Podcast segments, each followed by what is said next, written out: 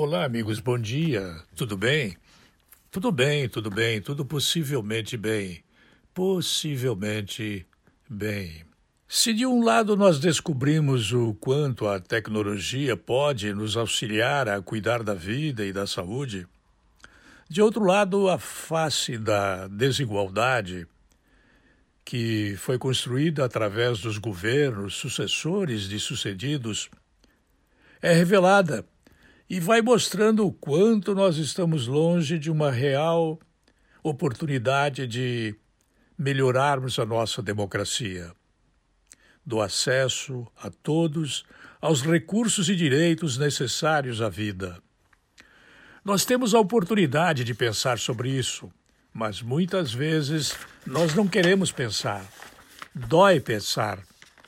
Nós não nos interessamos em pensar nós, como robôs automatizados pela eletrônica, nós simplesmente, como cavalos que baixam a crina, o rosto e a cabeça, e quais burros de carga transportam o peso da vida morro acima.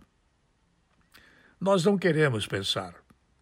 Mesmo que a filosofia não nos ofereça respostas é, prontas, acabadas, é, determinadamente definitivas, ela coloca-nos diante de mais problemas, diante da complexidade que constitui o real e as relações que temos com o mundo que nós habitamos. Se você pensar sobre o que eu estou falando, haverá oportunidade de você achar que nós vivemos num país que não quer acreditar no médico que está dizendo que nós temos que mudar de conduta e olharmos que cada um, do vereador, deputado estadual, deputado federal, senador, deve mudar o comportamento e o eleitor não pode continuar elegendo burros, analfabetos, grossos, pessoas indefectivelmente ignorantes em relação ao seu trabalho diante de uma nação que se contorce de dores. Nós vivemos diante de um país que tem a sua justiça dando mau exemplo através do STF. Nós vivemos num país que vê um Congresso Nacional, uma Assembleia Legislativa que parece estar governando na Dinamarca, que parece estar legislando para um povo rico, bilionário em dólares. Você não quer pensar e por não querer pensar, talvez você vá pagar no futuro um preço alto por essa irresponsabilidade de continuar votando errado, votando completamente torto. E quando aparece um falso líder, este me parece que não é o nosso caso no momento.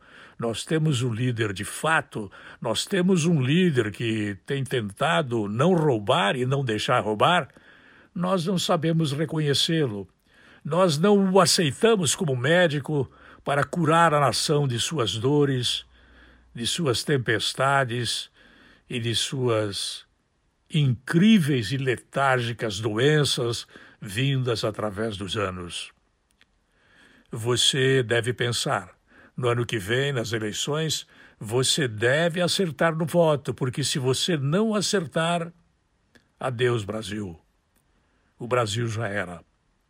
Você deve efetivamente exercer o direito do voto, pensando que a malandragem do Estado brasileiro, dos funcionários públicos e dos empresários que usam os benefícios dos falsos incentivos fiscais, eles todos estão nos atolando num pantanal de nojeira que deixa difícil o governo governar o país é bom você pensar para não errar no voto no ano que vem.